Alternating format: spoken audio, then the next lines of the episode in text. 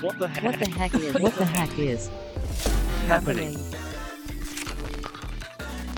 What the heck is happening? Hallo und herzlich willkommen im Podcast von Training Topics. Es findet ein großes Rennen zwischen den USA, China und Europa statt und nein, dieses Mal geht es nicht um künstliche Intelligenz oder Elektroautos, sondern um Quantencomputer. Mittendrin in diesem Rennen das deutsch-finnische Startup IQM Quantum Computers, das den ersten Quantencomputer für weniger als eine Million Euro entwickelt hat. Und um heute mal ganz tief in die Materie der Quantencomputer einzutauchen, begrüße ich jetzt recht herzlich Peter Eder, den Head of Strategic Partnerships bei IQM im Podcast. Herzlich willkommen. Hallo Jakob, grüß dich. Freut mich hier zu sein. Ja, schön, dass du heute dich zuschaltest. Peter, ich starte jetzt mal mit einer ganz, ganz banalen Frage und sie ist sicher sehr, sehr einfach für dich zu beantworten. Wir haben ja schon sehr viel gehört über Quantencomputer, was sie können sollen.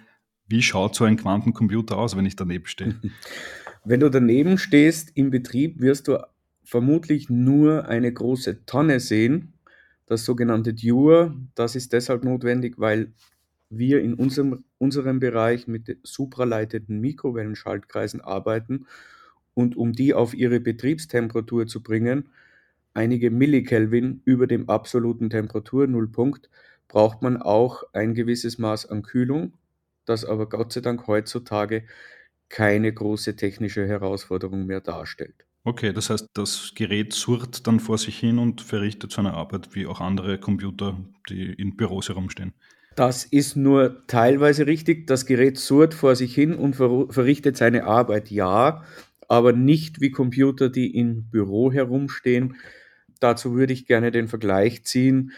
Äh, die ersten klassischen Computer, die wir heute im Büro stehen haben, sind vor fast 100 Jahren, 70 Jahren in Raumgröße in Forschungseinrichtungen gestanden.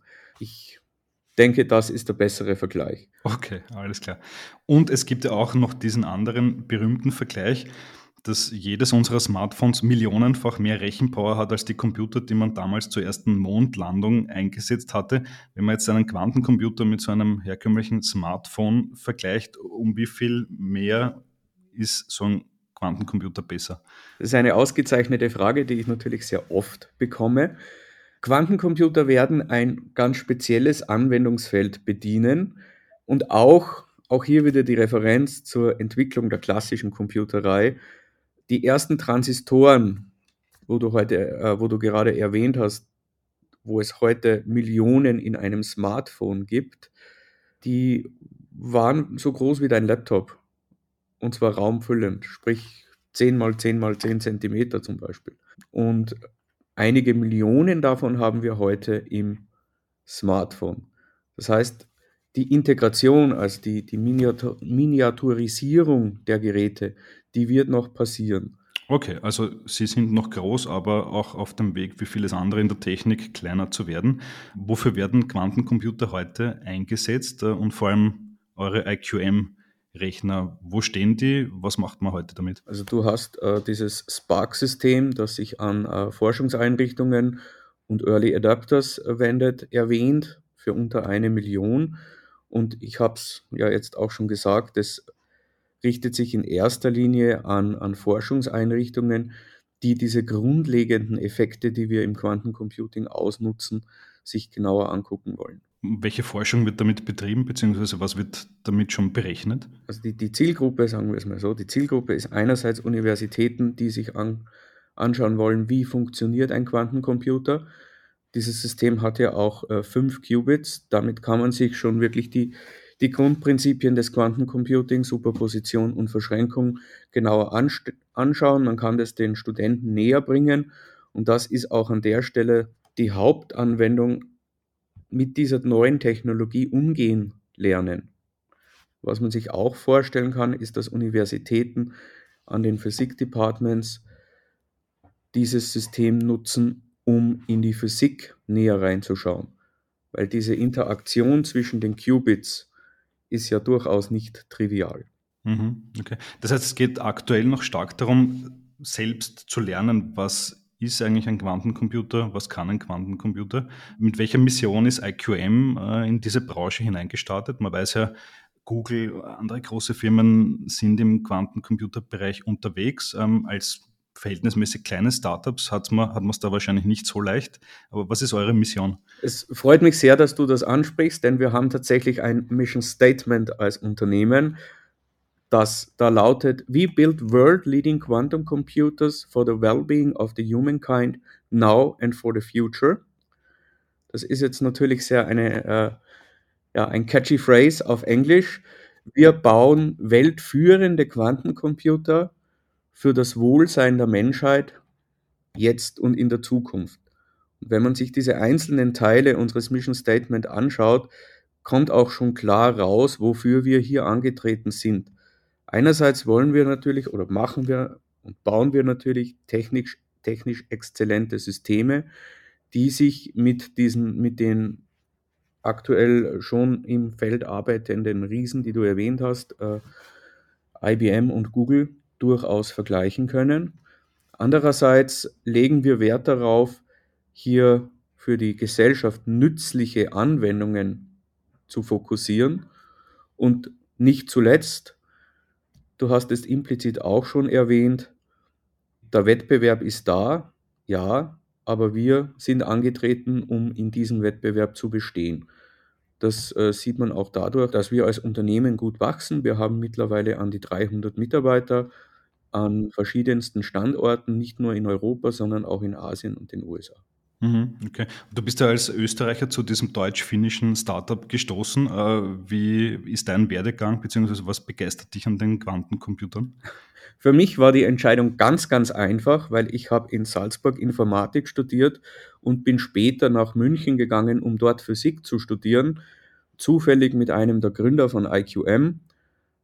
Über Stationen bei Accenture und bei Carl Zeiss SMT bin ich dann wieder zu IQM gekommen, Vorher hatte ich noch eine Station im Bayerischen Digitalministerium und als Informatiker auf der einen Seite und Physiker auf der anderen Seite, der sich mit supraleitenden Qubits beschäftigt hat, ist natürlich die Arbeit bei IQM und die Faszination für Quantencomputer liegt auf der Hand.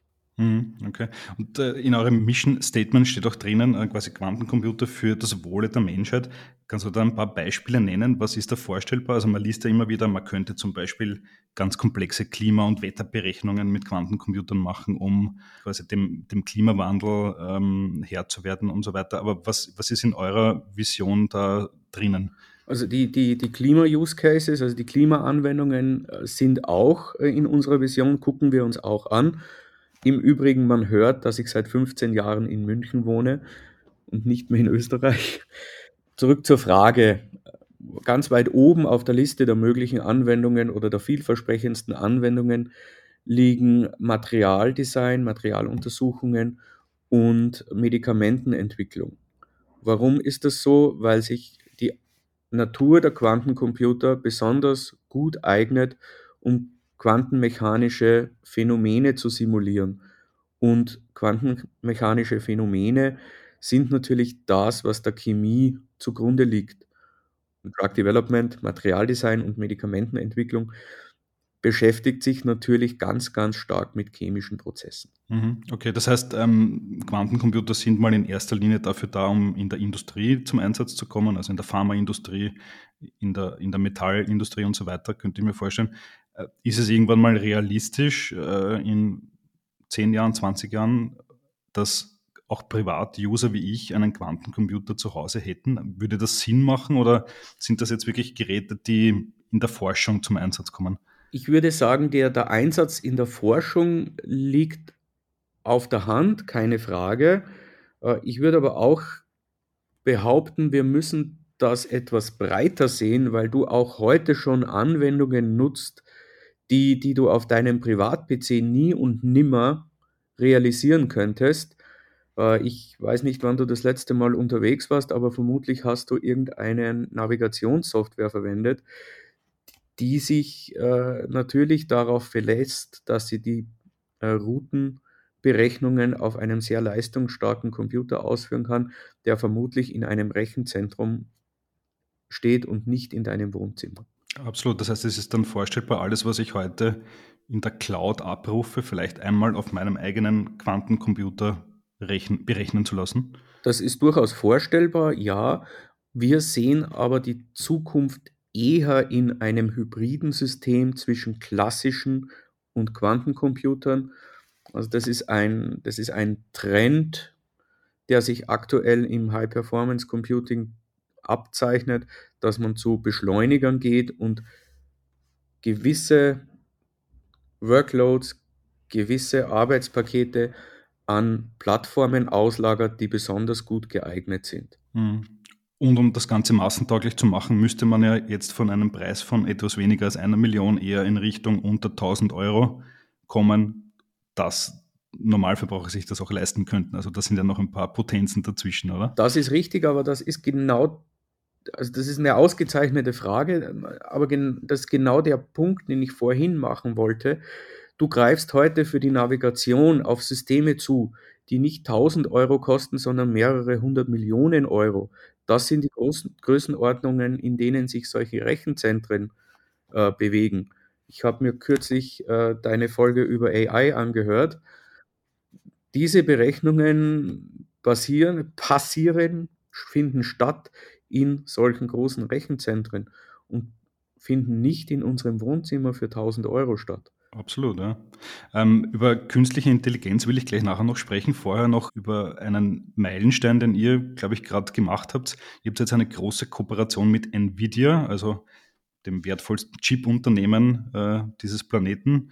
Natürlich bekannt für seine GPUs, ganz wichtig für AI-Anwendungen. Was umfasst diese Kooperation? Wie arbeitet ihr mit Nvidia zusammen? Also der, der erste Schritt in dieser Kooperation war die Integration von unseren Systemen in, in die CUDA Quantum Plattform. Damit ist es möglich, dieses CUDA Framework von NVIDIA zu nutzen, um unsere Computer zu programmieren.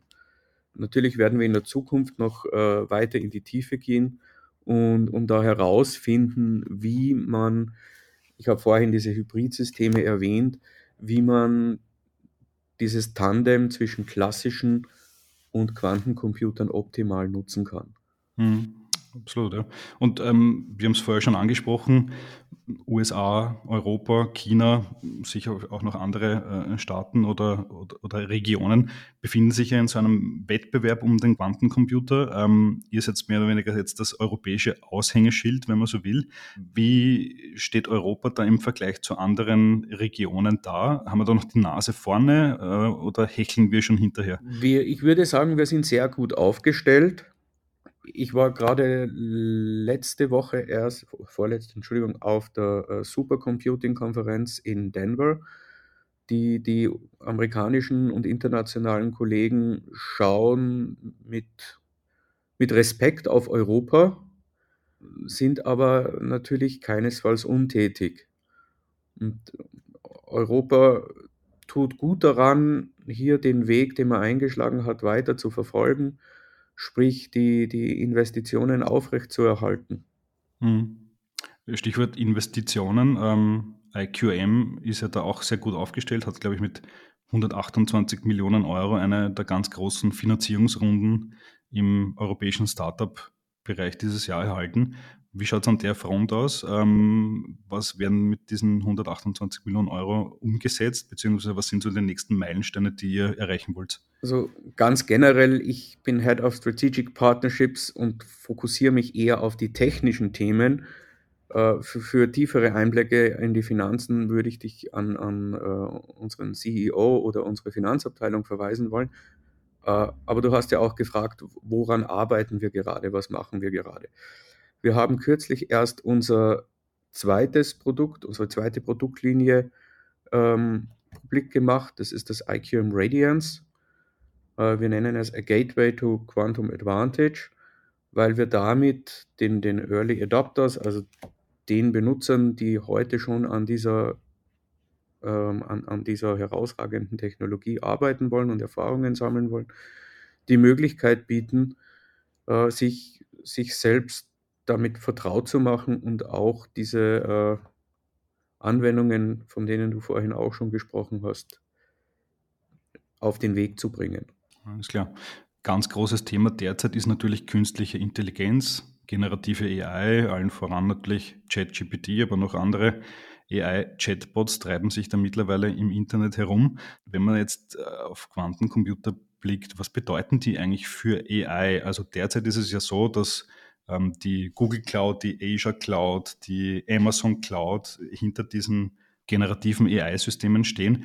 Angenommen, ein Quantencomputer würde das dann rechnen. Was, was wäre dann mit AI möglich? Die müsste ja dann um nochmal Potenzen besser werden, oder? Davon würde ich ausgehen, das kann ich dir aber jetzt hier und heute nicht beantworten. Ich darf eine etwas generischere Antwort geben. Was wir durchaus äh, erwarten, ist, dass man in der Zukunft durch Quantencomputing, durch diese massive Rechenkapazität, die man erwartet, Anwendungen sehen, an die wir einfach heute nicht denken. Und ähm, was mich auch noch interessieren würde, ähm, Quantencomputer sind ja auch spannend hinsichtlich Kryptographie. Ähm, eigentlich kann man sagen, das komplette Internet, wie wir es heute kennen, beruht auf Kryptographie. Wir wollen ja, dass unsere iMessages verschlüsselt sind. Wir wollen auch, dass Bitcoin nicht geknackt wird und viele tausende andere Dinge. Ähm, wenn jetzt diese Superrechner kommen, äh, hast du da schon eine, ein Gefühl dafür, was das für, für Kryptographie, für Verschlüsselung, für Sicherheit im Internet bedeutet? Auch hinsichtlich, hinsichtlich dessen, dass ja, wie wir alle wissen, äh, große Staaten äh, Quantencomputer einsetzen wollen. Und der Cyberkrieg ist ja auch Realität heute. Ähm, wie siehst du das? Also ich, ich sehe das so, die, also die, dieses ganze Schreckgespenst basiert natürlich darauf, dass es einen vielversprechenden Vorschlag für die Primfaktorenzerlegung gibt mit einem Quantenalgorithmus. Der setzt allerdings die sogenannten voll fehlerkorrigierten universellen Quantencomputer voraus, die wir heute noch nicht haben. Was hier aber tatsächlich passiert, ist, dass genau die Staaten, die du vorhin erwähnt hast, äh, heute schon Daten speichern, um sie später zu entschlüsseln. Wir können uns aber vorbereiten darauf. Es gibt einige Unternehmen, Universitäten, Start-ups, die heute schon äh, quantensichere Verschlüsselungsalgorithmen entwickeln, die wir auch heute schon einsetzen können. Und die Rolle der Quantencomputer, die ich hier sehe, ist mitzuhelfen, nachzuweisen, dass diese Techniken uns auch wirklich schützen. Okay, das heißt, es findet so eine Art Wettrüsten statt. Auf der einen Seite die, die die Computer nutzen wollen, um was zu knacken, und die anderen, die schon die Sicherheitsmechanismen entwerfen. Völlig korrekt. Es ist auch das übliche Prozedere in diesem Bereich, dass da daran, an dieser Vorgehensweise ändert Quantum nichts. Also das Räuber- und Gendarmspiel geht weiter. Okay, alles klar. Ähm, na gut, ähm, zum Abschluss noch, wenn wir so in die nähere Zukunft blicken, sagen wir so in drei, fünf Jahren, wo steht dann IQM und wo stehen dann Quantencomputer, die ja jetzt noch, sage ich mal, so eine rare Spezies sind, ähm, werden die dann immer verbreiteter? Davon würde ich absolut ausgehen. Also in den nächsten drei bis fünf Jahren würde ich erwarten, dass wir immer noch in dieser äh, NISC-Ära sind. Das ist das Noisy Intermediate Scaled Quantum. Der, dieser NISC-Bereich, der ist dadurch ausgezeichnet, dass wir eben noch Fehler, mit fehleranfälliger Hardware arbeiten.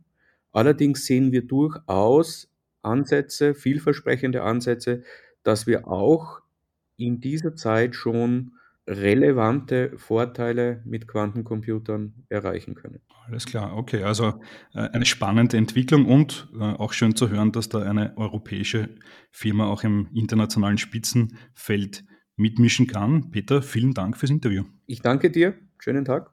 So, das war die heutige Folge des Trending Topics Podcast. Wenn es euch gefallen hat, lasst uns doch vier, fünf Sterne als Bewertung da und folgt dem Podcast auf Spotify, Apple Music und Co. Für Anregungen, Kritik, Feedback oder Wünsche zu zukünftigen Gästen schickt uns jederzeit gerne eine Mail an feedback at trendingtopics.at. Weitere News zu allen Inhalten gibt es natürlich tagesaktuell auf trendingtopics.eu. Danke an dieser Stelle an Geocast für die tolle Post-Production. Euch danke fürs Zuhören. Bis bald.